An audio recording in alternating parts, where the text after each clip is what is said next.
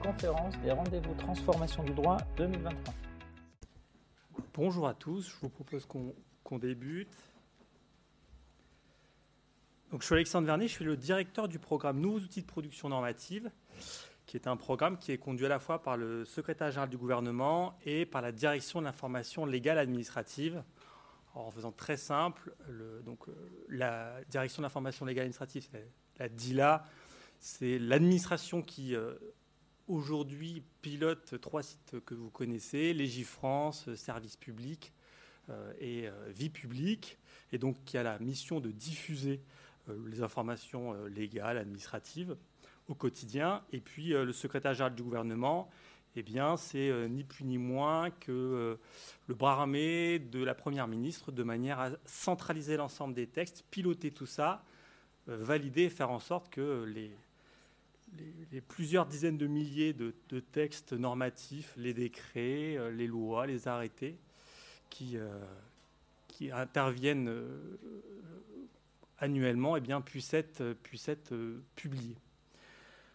Ce programme, il a commencé maintenant en, 2021. Je vais vous présenter un petit peu les évolutions. L'idée aujourd'hui, c'est d'une part, déjà de vous expliquer un peu comment, comment ça marche actuellement, vous dire comment ça va évoluer euh, très prochainement, et puis euh, ensemble de réfléchir à comment ça, peut évoluer à plus long terme. plus long terme, c'est plus imaginatif, ça peut être un peu de science-fiction. Euh, alors, le format n'est pas forcément propice à ça, mais si vous avez des questions ou si vous voulez m'interrompre ou s'il y a des choses qui ne sont pas assez claires, levez la main, vous posez votre question, c'est quand même plus simple que vous attendiez 20 à 30 minutes pour me poser une question. Dans tous les cas, à la fin, je réserverai un temps pour qu'on puisse euh, échanger ensemble. Mais voilà, n'hésitez pas, on peut casser ce format pour que ça puisse être un peu plus interactif. Euh, surtout que voilà, les sujets, je pense qu'il y en a un certain nombre qui, vont vous, qui vous parler, que vous soyez particulier ou, ou professionnel. Alors, je vais vous expliquer, je vais commencer par ça, euh, sur comment ça marche la fabrication du droit. Alors, je ne vais pas vous faire un cours de droit constitutionnel, c'est plutôt là, vraiment en pratique, pour euh, que vous sachiez euh, concrètement les agents, les outils, comment ça fonctionne. Et on ne peut pas dire que ça ne fonctionne pas, parce qu'à ce jour, on a une production de quelque chose comme 35 000 textes par an qui sont publiés au journal officiel. certains peuvent dire c'est trop, c'est pas assez. Il n'empêche que cette mission qui est de publier ces textes, elle est faite en temps et en heure. Et sur ces 35 000 textes, il y a un tiers qui sont euh, des, textes normatifs, donc qui a une portée générale et donc qui nous concernent tous en tant que citoyens, parce que c'est euh, la façon dont euh, on a des impôts à payer, les règles qu'il faut respecter en société, aussi simple, c'est aussi simple que ça. Aujourd'hui, sur cette fabrication du droit, ça marche de la façon suivante. La très grande majorité des textes est produit au sein des ministères, euh, par euh, des rédacteurs, donc euh, chacun dans leur domaine de compétences. Je suis à la justice, je vais intervenir sur le code civil, le code pénal, je suis à la transition écologique, je vais intervenir dans d'autres champs. On a également un pan, bien sûr, qui est les propositions de loi et qui est occupé côté Parlement.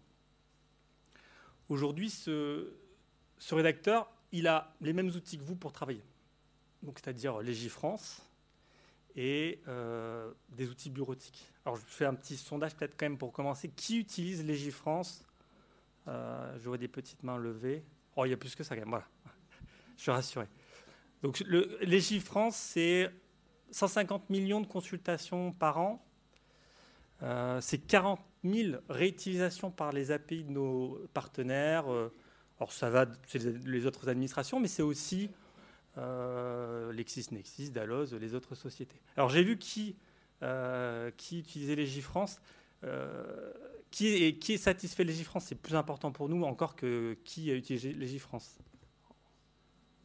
Bon, ça va encore, ça va encore. Alors il y a le responsable Légifrance qui est là, sans le désigner aucunement.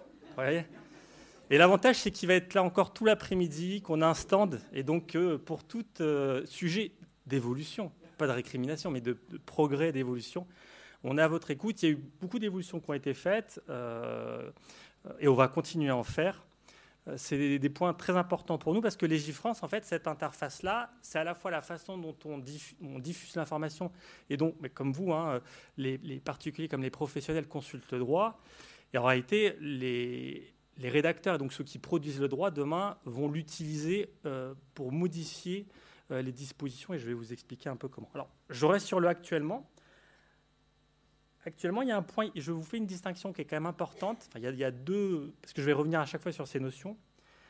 Euh, sur Légifrance, ce qui vous intéresse, en réalité, ce n'est pas le droit positif applicable dans le sens ce qui est paré au journal officiel.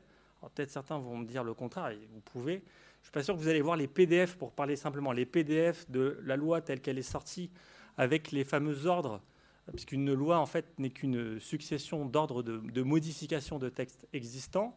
C'est le abroge, remplace, supprime, ajoute, complète.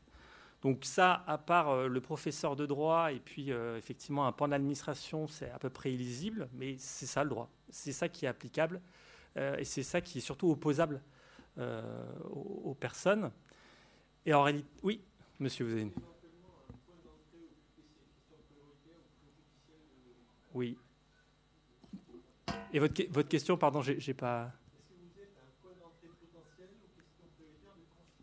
Alors, bah, on est un point, on est un, on informe des dispositions. Il y a l'ensemble des dispositions qui sont euh, présentes euh, et donc euh, effectivement c'est une motivation. Mais que ce soit Légifrance, c'est un site de consultation, c'est pas un site de recours ou de voie de droit. D'accord? Alors, D'accord, donc on va mettre ce sujet dans le troisième pan de, possibilités un jour peut-être, mais c'est intéressant comme euh, remarque à quel point on est dans un service et à quel point effectivement le citoyen pourrait être dans une, dans une, saisine. Là, à ce jour, il n'y a pas, via euh, Légifrance, de possibilité de saisine. Et il y a par contre un site qui est promu par les services publics, qui est Service public, comme le nom l'indique, et qui lui vous permet d'accéder à euh, des démarches que vous souhaitez faire. Donc on est plutôt dans ce, pan-là. Sur, euh, sur ce que vous avez sur Légifrance, donc je vous disais, il y a d'un côté les textes tels qu'ils sont publiés au journal officiel. Donc ça, c'est le, droit euh, positif. Et en réalité, ce que nous montrent les statistiques des consultations, c'est que ce qui vous intéresse, c'est le droit que nous, on appelle consolidé. en fait, les articles tels qu'ils résultent des différentes modifications, ce dont vous avez besoin. Mais en fait, euh, ça, c'est vrai pour les citoyens, c'est vrai pour les professionnels du droit. Hein. Euh, avocat, moi, je suis magistrat judiciaire. Euh, quand j'étais en juridiction, j'utilisais ni plus ni moins que le droit consolidé. il faut tout ce qu'on se dise entre nous là. Ça, c'est une, une, ces informations-là, ces données, elles sont purement informatives. Elles sont travaillées, et je vais vous expliquer comment, pour justement que le droit soit intelligible. Mais en réalité, ça vaut à titre informatif. Et le droit, lui, c'est la succession des dispositions qui est faite dans le journal officiel, qui est électroniquement signé. On a donc un peu une, contradiction qui est d'un côté ce droit qui est difficilement lisible, euh, qui est effectivement euh, nécessaire sur le plan juridique, et puis du droit consolidé qui, euh, lui, est très consulté, qui intéresse beaucoup et qu'aujourd'hui on fait main. Pourquoi on le fait main? Je reviens sur mon processus. Le rédacteur, il est dans son ministère, il n'a pas d'outil particulier, donc il travaille sur un traitement de texte, et euh, il travaille avec Légifrance pour savoir les dispositions qui sont en vigueur, puisque, et ça vous le savez, sur Légifrance, vous avez la possibilité de voir les dispositions en, vigueur, celles qui vont entrer en vigueur dans le futur. Pour faire son travail, il utilise plutôt ça, c'est-à-dire c'est les conventions légistiques, comment il faut écrire le droit. On peut être juriste et pas légisticien pour autant. La logistique, c'est toutes ces fameuses actions qu'il faut euh, faire. Euh, le remplace, euh, abroche, complète, ajoute dont je parlais tout à l'heure. ces actions-là lui permettent, dans son projet de texte, de choisir les impacts qu'il veut, veut donner à son texte. Donc, bon, ce guide, pour ceux qui s'intéressent, il, il, est gratuit et accessible sur Internet précisément via Légifrance. Voilà, c'est 700 pages tout n'est pas lié à la façon de rédiger les textes, mais il y a un pan quand même qui le concerne. Donc, il a ces règles-là à connaître, il a ses outils bureautiques, il fait des projets de texte où c'est un peu compliqué d'évaluer l'impact qu'il est en train de mener. Et à la fin, il échange ce document, il est envoyé au service du Premier ministre, de manière à ce que ce soit bien sûr contrôlé, validé, harmonisé. Et euh, il y a un travail après de conversion, mais là c'est purement technique, un travail de conversion qui fait que ce document, Word, OpenOffice, ce document qui a été produit, est converti de manière à être en données structurées. Alors là aussi, je vous fais une petite euh, incise pour expliquer euh, ce que c'est la donnée structurée. Données bureautiques, quand vous êtes sur Word, vous le remplissez librement comme vous voulez, avec la police que vous voulez, les documents. Voilà. Pourtant, ce n'est pas particulièrement structuré. C'est vous qui faites euh, les différentes informations dedans. La donnée structurée, c'est exactement ce que vous avez sur Légifrance, où en fait, la, donnée en elle-même, elle est porteuse de sens, de métadonnées. Donc vous pouvez rechercher par type d'acte, je recherche par décret. Euh, sur Légifrance, on a une distinction entre les, visas et puis le corps du texte. Vous avez des notas, c'est-à-dire s'il y a des, décisions du Conseil constitutionnel qui sont intervenues depuis, elles sont précisées d'une manière particulière pour que vous identifiez ce n'est pas du texte, c'est un, complément de compréhension sur ce texte. Donc tout ça, vous avez aussi des, hyperliens. Vous pouvez euh, chercher le lien, le citer par. Votre article est cité par un autre article. Donc ça vous permet de, naviguer entre les différents articles pour vous repérer un petit peu dans, tout ça. Ça, c'est de la structuration, c'est très riche, c'est très important. C'est ça à la fin que l'on diffuse pour aider les gens à euh, parcourir les textes, pour aider aussi la recherche.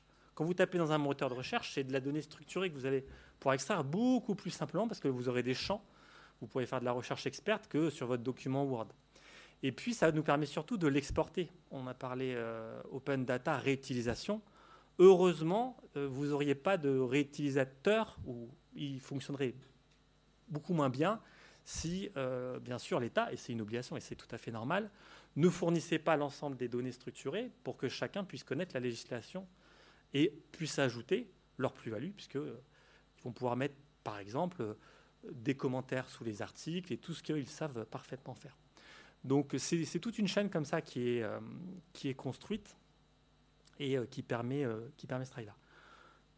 Ce qui est compliqué, c'est de passer de la bureautique à la donnée structurée. Aujourd'hui, on a un outil qui fait ça, et surtout on a des hommes et des femmes en fait, qui derrière, après, relisent, rectifient, voient les erreurs pour que chaque jour, il y ait le petit miracle du journal officiel, donc un journal officiel dans lequel il y a une centaine de, normes, des décrets, des lois qui paraissent et qui sont applicables parce que le journal, il est sorti, il est électroniquement signé. Voilà un petit peu comment ça se passe. Je finis avec un pan. Euh, derrière ça, on a euh, une équipe, puisque là, tout ce que je vous ai dit, c'est uniquement pour que le droit rentre en vigueur, donc qu'il y ait le journal officiel qui sorte. Et il y a encore une équipe qui vient travailler derrière ça, qui est une équipe de consolidation, qui vous permet d'avoir en fait ce que vous, vous cherchez c'est-à-dire le fameux droit consolidé qui va reprendre chacun des ordres qui sont dans les, dans les projets de loi, de décrets, et puis qui va modifier les bases de données existantes pour pouvoir alimenter les pour qu'on ait les informations à jour. Voilà comment ça se passe concrètement. Alors ça veut déjà dire, il faut quand même se féliciter de ça, que le processus il est entièrement dématérialisé. Au début, je vous ai dit, les rédacteurs, ils sont dans des bureaux de la bureautique. À la fin, on finit en données structurées dans des bases de données dans les GIFRANCE. Et donc, tout ça est conforme avec, bien sûr, le, les objectifs euh, gouvernementaux euh, d'open data, de fournir le maximum de données. Euh, pour autant, le journal officiel en lui-même, et ce n'est pas le cas de, certains pays européens, est entièrement dématérialisé depuis 2016. Donc nous, on n'a pas de papier. Il y a encore plein d'autres pays où, s'il n'y a pas le papier qui sort, ça n'a pas de valeur légale. Donc au moins, on a, au moins, on a cet aspect-là. C'est totalement dématérialisé. Après, vous savez, la dématérialisation, vous devez sans doute savoir ça, c'est souvent on fait la même chose qu'en procédure papier, mais en version euh, numérique, dématérialisée. Là, l'idée, et j'en viens à la deuxième partie de ce qu'on va faire très prochainement, et quand je dis très prochainement, c'est dès le mois prochain, c'est de dépasser la dématérialisation pour faire ce qu'on appelle la transformation numérique. Donc là, on n'essaie pas de refaire la même chose en matière dématérialisée. Là, ce qu'on fait, c'est qu'on change les pratiques. Parce qu'on part de l'outil capable de faire ça, donc les métiers vont changer.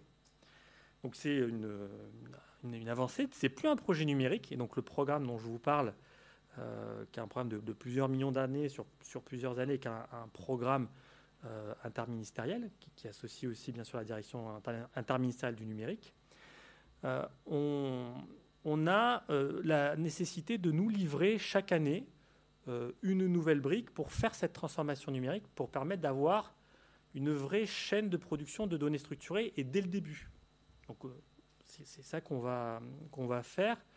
Je vais vous donner euh, les, voilà, les grandes mailles du projet pour que, et là aussi, hein, n'hésitez pas si c'est n'est pas, pas assez précis, euh, pour vous expliquer un petit peu l'idée. D'abord, ce qu'on fait, parce qu'on part sur un existant, tous les jours, je vous le dis, il y a un journal officiel qui sort, c'est que l'administration expérimente, et un peu plus même maintenant, de l'intelligence artificielle. Donc là, on, pour l'instant, on n'en a pas. On n'en avait pas en tous les cas. Et donc là, dans cette deuxième partie, qu'est-ce qu'on est en train de faire? On expérimente l'intelligence artificielle. On le fait d'ailleurs depuis maintenant plusieurs années. Et donc là, on rentre même en, réalisation, en production auprès des agents de l'intelligence artificielle. Pour faire quoi? Je vous ai dit, quand les textes ils arrivent, euh, aujourd'hui, ce sont des, des, ordres qui sont donnés, et donc il y a tout un procédé manuel qui est fait par nos agents. Alors, vous me direz, si à chaque fois les ordres sont bien définis, si c'est euh, remplace tel article, ajoute tel alinéa, une machine est tout à fait capable de comprendre ça et puis de modifier une base. C'est vrai. C'est vrai si la légistique était parfaitement respectée, si elle était euh, parfaitement claire également. Sauf que c'est un processus entièrement humain aujourd'hui, et donc il y a des, on va dire, on va appeler ça, des, il y a des innovations de nos rédacteurs. Donc à un moment, le rédacteur, il dit, euh, on va créer un article. Alors, nous, dans cette salle, créer un article, on voit très bien ce que c'est. Mais le guide logistique, il ne sait pas ce que c'est. Parce que ça n'existe pas comme ordre. Donc, ça, c'est un exemple. Mais en, fait, on en a plein d'exemples où le rédacteur, il a utilisé une autre façon d'écrire que celle préconisée, que celle des conventions. Et donc, c'est pour ça qu'on a tous procédé processus humain. Donc, l'algorithmie, le simple fait de prendre l'action et d'essayer de la déduire, n'était pas suffisante. Donc on a testé, et l'avantage qu'on a, c'est qu'on a plus de 10 ans de texte dans nos bases. On a fait euh, apprendre à l'IA euh, l'ensemble, des façons dont les rédacteurs ont euh, pu rédiger, ce qui lui permet d'apprendre et d'être confronté les quelques fois où il avait créé, de voir comment nos agents ont réagi, et donc de voir la traduction.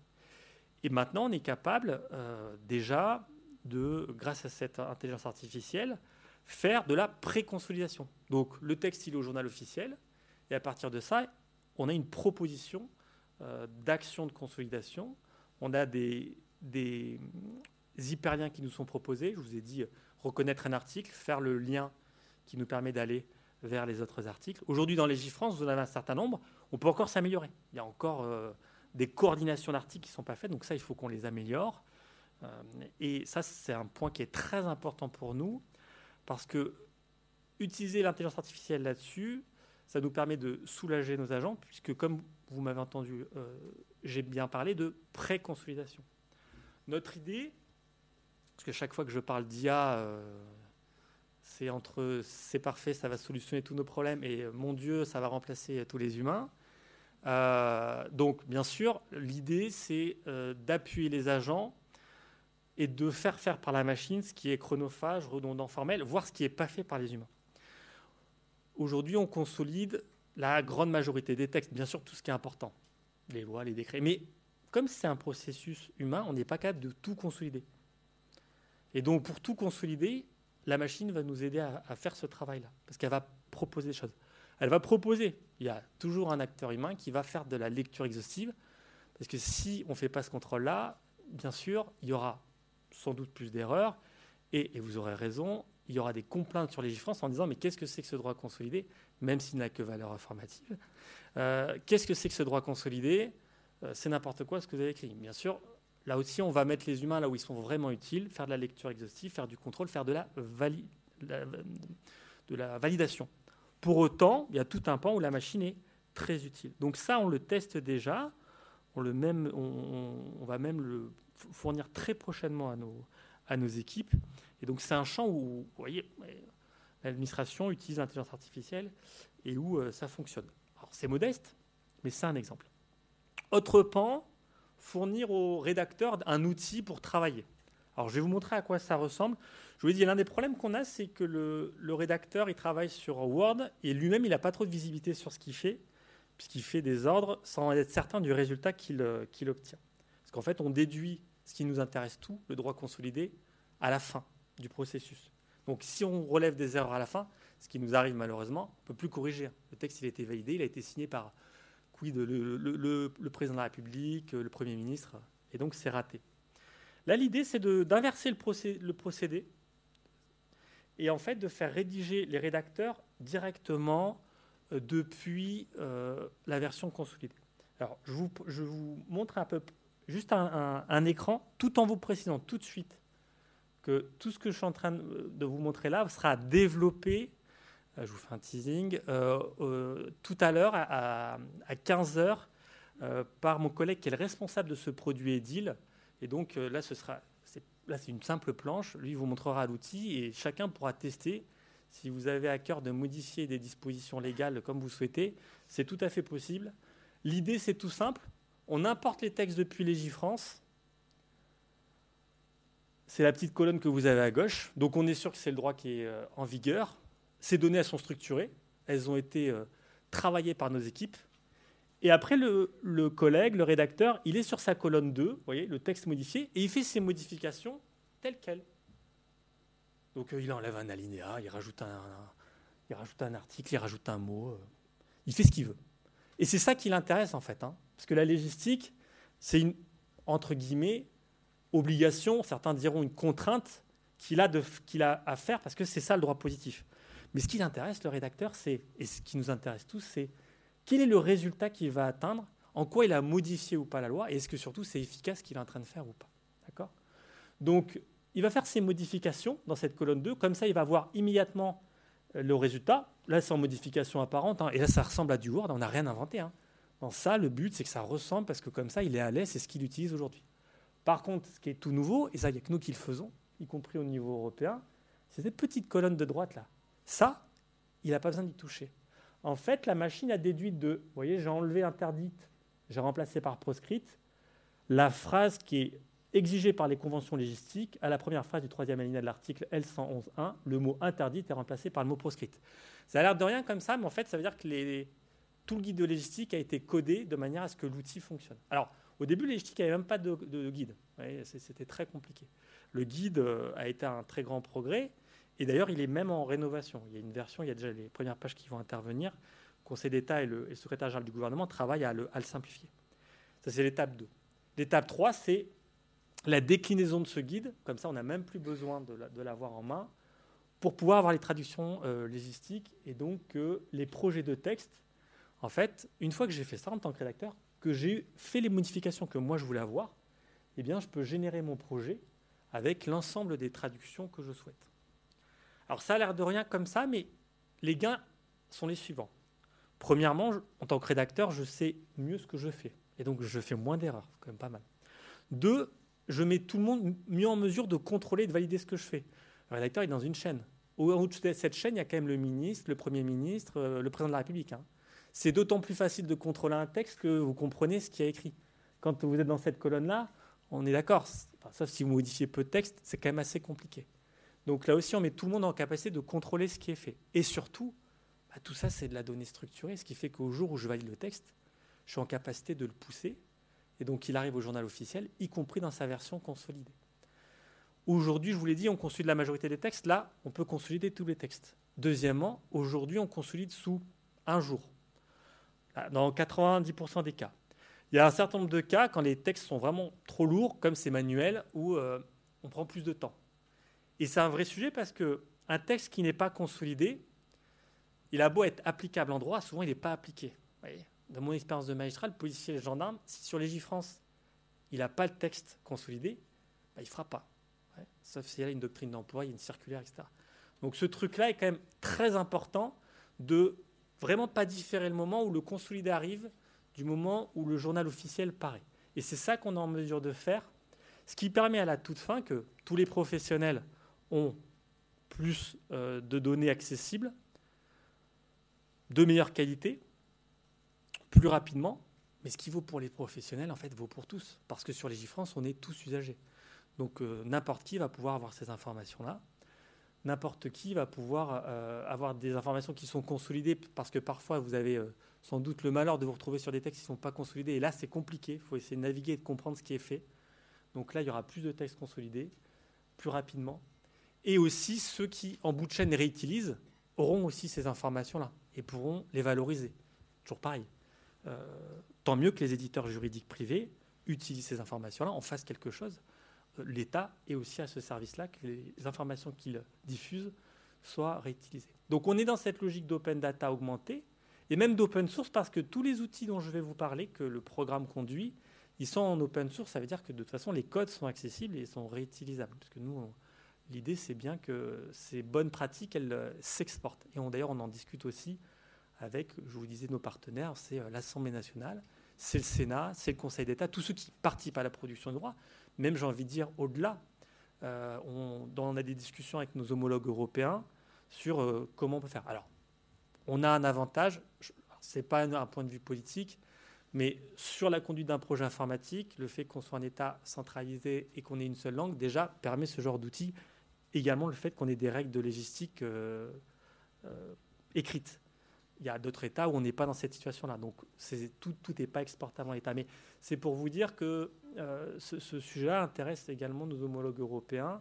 Et c'est une vraie nouvelle façon de penser la façon dont on fabrique les textes, qui a un impact sur la qualité, certaines fois, on pose la question de l'impact sur la quantité, parce que dès qu'on fournit un outil qui permet de produire, on peut avoir tendance à produire plus. Euh, donc, euh, dans un contexte de l'inflation normative, c'est un sujet, bien sûr, qu'il faut tous se, poser. Et cet outil, il est cumulé avec une, une logique, c'est-à-dire le rédacteur, on lui fournit un outil qui vient venir l'aider, qui lui donne des fonctionnalités. Et il est aussi dans un environnement qui va l'aider parce qu'il va avoir des fonctions pour collaborer, un truc tout simple. Hein. Je peux inviter euh, mon collègue d'un autre bureau, d'un autre ministère, d'une autre direction, parce que les textes, vous vous en doutez bien, ils ne sont pas produits par une personne. Il y a plein de gens qui participent. Et donc là, c'est un système euh, collaboratif, comme vous connaissez euh, sur SharePoint ou des outils de ce type-là, mais avec toute la, toute la densité qu'on fournit, c'est-à-dire des, des, choses qui sont structurées, qui sont, qui sont intelligentes ça nous permet euh, de fabriquer des données structurées comme ça, d'envisager aussi d'avoir euh, sur les GIFRANS des informations qu'on n'a pas forcément.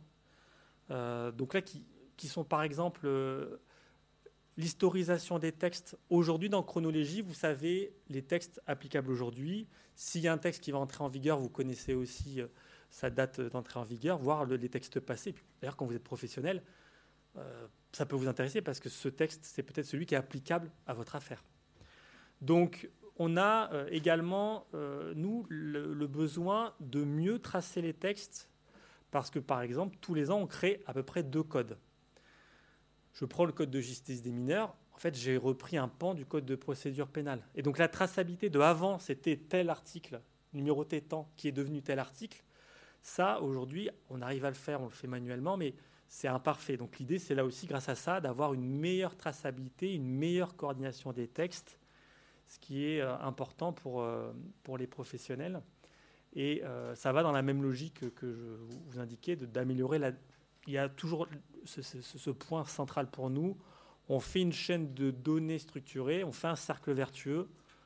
Les gens vont partir de la donnée qui est déjà structurée, l'améliorer, et ça va être des modifications successives. C'est un peu comme essayer de faire un Wikipédia du droit.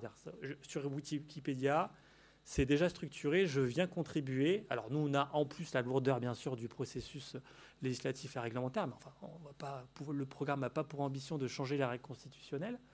Donc euh, on fait avec ces principes-là, mais derrière, par contre, techniquement, bah, une fois qu'on a une base qui est bien structurée, on peut faire les modifications en, étant tous beaucoup plus concentrés, les agents, euh, sur le fond de ce qu'on fait, pourquoi on le fait.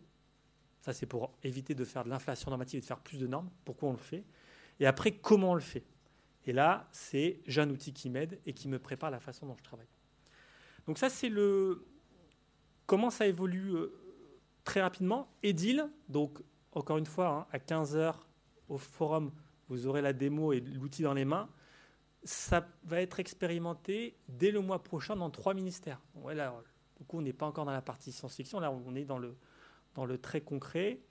C'est une version bêta, il va falloir l'améliorer y a plein de choses à faire, mais globalement, c'est déjà un très grand pas qui est fait. Tout ça nous a pris euh, déjà un peu plus euh, d'un an. Maintenant, je voudrais en venir, sauf si vous avez des, questions déjà, je voudrais en venir à, qu'est-ce qu'on peut envisager à, vraiment plus long terme. Donc, avant, on avait fait de la démat. Là, c'est plutôt l'ère dans laquelle on, était jusqu'à ce qu'on puisse structurer, qu'on ait les sans enfin. Et là, on essaie d'étendre la chaîne structurée. On utilise l'IA sur un pan seulement. Et donc, qu'est-ce qu'on peut encore améliorer? Comment on peut envisager d'autres usages? Alors, sur la structuration de la donnée, il y a d'autres choses qu'on est en train d'expérimenter. Aujourd'hui, vous avez un chronologie, donc dans le temps, vous savez, appliquer les normes dans le, dans le temps, mais vous n'avez pas d'application géographique.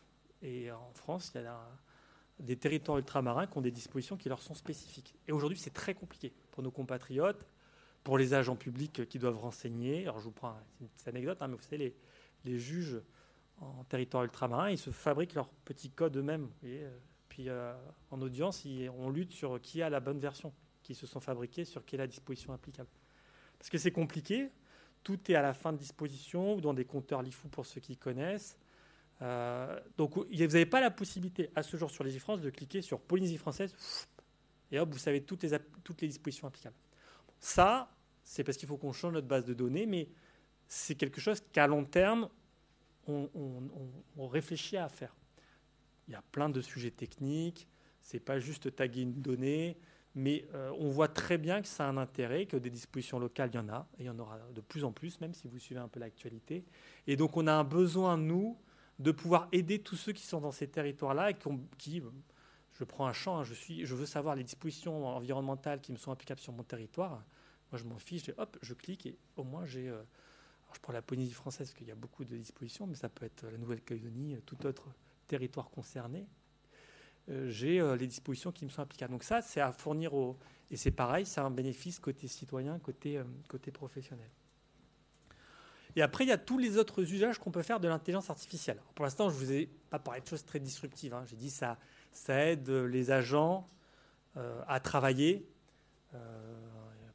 Il n'y a, pas une IA centrale qui génère l'ensemble des textes français, pour l'instant donc sur l'IA, comment on peut l'utiliser? Nous, on a euh, un sujet sur euh, le stock qu'on a. On a énormément de textes et euh, il va falloir que de toute façon, on change de base de données par une base de données refaite, mieux dimensionnée, avec tous les champs qu'on espère.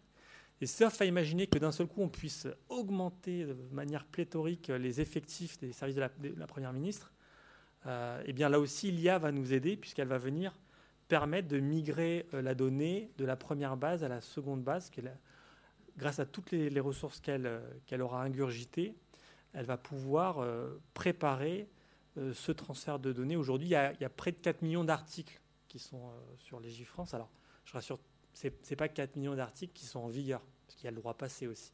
Mais c'est pour vous donner un peu le, volume de texte qu'on doit traiter.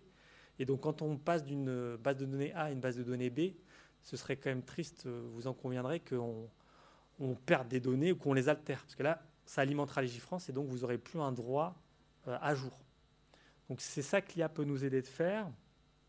L'IA peut aussi euh, nous aider sur deux champs. Alors je le dis tout de suite, c'est beaucoup plus exploratoire. Donc je suis beaucoup plus prudent.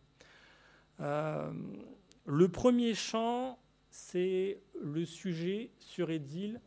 Vous voyez un certain nombre de choses qui sont faites. Pour l'instant, là, on est sur vraiment de la déduction. Il n'y a pas d'intelligence artificielle dans cet outil. D'accord? Euh, Il y a des choses qui nous intéressent. Et en fait, dans les règles de logistique, il y en a qui sont, euh, on va dire, imprescriptibles.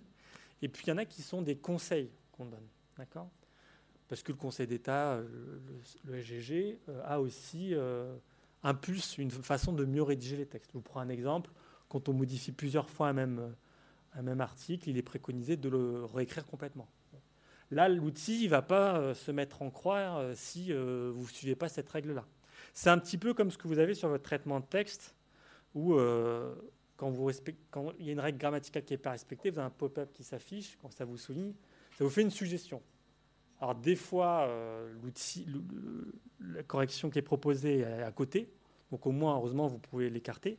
Puis des fois, la préconisation qui vous est faite est bonne. C'est un peu la même, idée.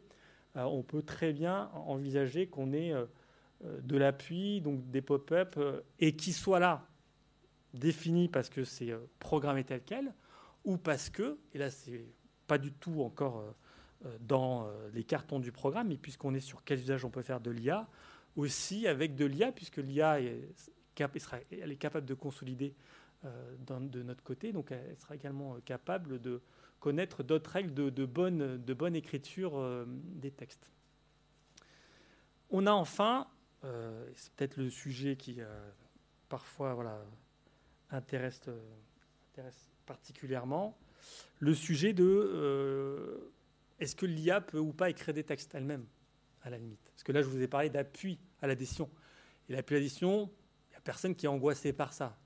Les humains, ils savent qu'à la fin, ils valident, qu'on leur prémâche le ils aiment bien même, ça leur va bien. Donc tout ça, on en a des champs connus. Je vous ai fait des petits tests à partir de tout simplement hein, ChatGPT, hein, je ne suis pas allé beaucoup plus loin. Ah, par contre, c'est pas diffusable. Il y a.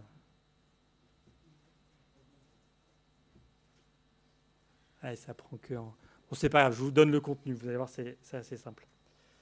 Euh, en réalité, j'ai demandé à ChatGPT, la version 3.5, hein, je ne suis pas allé beaucoup plus loin, euh, de euh, rédiger un texte relatif à la simplification ou l'harmonisation des techniques d'enquête en procédure pénale. Oui. Je, tout je lui dis juste ça. Euh, et je lui préconise de respecter le guide de l'éthique. Ça tombe bien parce qu'il peut euh, tout simplement identifier comment c'est prescrit. Et puis, euh, la forme du journal officiel. Et là aussi, le journal officiel, c'est assez simple de voir comment ça fonctionne. Et donc, bien sûr, après m'avoir fait un disclaimer sur il faut consulter un spécialiste, tout ça est très compliqué, bah, n'empêche qu'il me propose quelque chose qu'à la forme 2, donc avec projet de décret, le président de la République, sur rapport du garde des Sceaux, vu le code de procédure pénale, vu l'avis du Conseil d'État, décrète, article 1, objet du décret. Puis voilà, après, c'est relativement creux, hein, je ne vais pas vous. Il n'a pas inventé euh, quelque chose de, révolutionnaire sur l'harmonisation des techniques d'enquête, mais sur la forme, et comme l'IA sait très bien faire, bah, ça ressemble. Ça ressemble. Alors, on n'a pas les actions telles qu'elles sont, les actions de remplacement, les actions mais sur le contenu et la forme, euh, puisqu'il a énormément de matière, puisque les JO, euh, il en a chaque jour et il y en a beaucoup d'accessibles, eh bien, euh, il, me donne quelque chose d'utile. Elia, c'est toujours pareil, hein, vous savez. Donc après, on discute un petit peu avec elle, on lui dit que c'est bien et que finalement, elle pourrait compléter par aussi une, expérimentation de, alors j'avais mis de, prérogatives d'officier de police judiciaire aux agents de police judiciaire, et puis mettre aussi que c'est un texte commun garde des Sceaux, euh, ministère de l'Intérieur. Et donc, pas de problème, l'IA reprend son, sujet, m'implémente au bon endroit euh, le fait qu'il y ait une expérimentation. Une expérimentation. Ne rajoute pas grand-chose de ce que j'ai mis, hein. quelques petites choses pour me dire quand même que ce sera défini plus tard par la voie de décret ou d'arrêté. Donc, euh, il a quand même compris qu'il y a certaines choses qui, sont, qui, renvoient à d'autres textes. Et puis aussi, alors que j'ai simplement fait référence au ministère de l'Intérieur, le pavé de signature est conforme. On me dit bien que c'est le garde des Sceaux puis le ministre de qui va devoir signer ce texte. Donc c'est pour vous dire quand même que l'administration, nous, on teste les choses, on expérimente les choses. On est déjà en train d'utiliser l'IA sur le champ où on est sûr qu'elle fonctionne. On se renseigne aussi sur qu'est-ce qu'elle pourra faire dans le futur. Là, c'est à la fois intéressant sur la forme. En même temps, euh, je ne vous, révèle rien. Sur le fond, l'IA n'a rien inventé et pas capable non plus d'identifier, de comprendre les problématiques de fond. Euh, euh, ça répète euh, un petit peu ce que, j'ai suggéré. Et, des textes qui existent en fait, et des projets qui ont existé. Mais c'est intéressant sur ne serait-ce que cette capacité-là de formalisation. Et donc, dans l'idée, nous, vous savez, dans le mouvement de... Donc, on fait de la structuration et c'est le plus important pour nous. On a dématérialisé, on va structurer complètement il y a après un mouvement qui est l'intelligence artificielle. Et plus on structure, plus l'IA a de l'aisance avec ça. Vous voyez, on ne peut pas sauter des étapes. Vous ne pouvez pas passer de la dématérialisation et des images à l'IA. ça ne va pas marcher. Bien. Donc, il faut faire ça par étapes. Euh, et surtout, on teste les choses parce que dans l'IA, il y a aussi un mouvement qu'il ne faut pas se le cacher, qui est marketing. Hein. On vous promet des choses euh, incroyables, mirobolantes. Vous avez dû entendre que parfois, euh, derrière, il y avait de l'algorithme classique. En fait, on vous dit que c'est l'IA, mais en fait, c'est des règles hein, de développement. Puis des fois, c'est encore pire, c'est des humains. c'est la machine turque. où derrière, il y a des gens, il y a des pauvres programmeurs qui sont payés une misère et qui font ce que l'IA est censé faire, ou qui corrigent. Bon.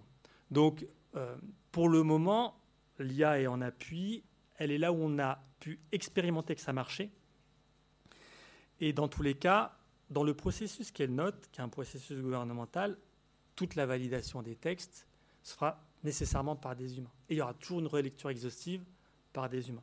Le sujet, c'est sur là où il y a un besoin, parce qu'il y a énormément de charges, parce que c'est compliqué, parce que c'est formel, redondant, chronophage, est-ce que l'IA peut euh, nous aider une fois qu'on a fait suffisamment d'apprentissage? Et donc c'est ça qu'on expérimente et euh, qu'on garde en, mémoire. Je prends un autre point euh, sur les expérimentations qu'on fait aussi. On fait ce qu'on appelle des synthèses à partir de, textes, c'est-à-dire que le, on est actuellement en train de le faire, je livre un texte juridique, comment une IA est capable de me le résumer Ce qui est quand même pas simple, hein, parce que dans cette salle, on pourrait essayer de faire un résumé. Alors, il y a en plus, il peut y avoir une vision politique. Eh, les, éléments de langage du gouvernement euh, qui sont présentés, euh, il peut y avoir des choses qui sont euh, plus juridiques, plus, voire plusieurs grilles de lecture. Donc ça, c'est intéressant pour nous de voir Comment il fait ce travail de vulgarisation, étant entendu que c'est une des missions qui est faite au sein de la, DILA Je vous ai dit, Légifrance vous présente le droit, vous l'utilisez, mais encore plus que les 150 millions de consultations qui sont sur Légifrance, il y a sur Service Public 400 millions euh, de consultations annuelles. Hein. Service Public, dès que de toute façon vous tapez une démarche, généralement vous tombez sur Service Public. Donc 500, euh, pardon, j'entends 500, 500 millions, euh, qui dit mieux, sur, sur, le, sur Service Public. Donc nous, ça nous intéresse parce qu'on fait de la vulgarisation, dans le sens bien sûr présentation au grand public de textes qui peuvent être compliqués.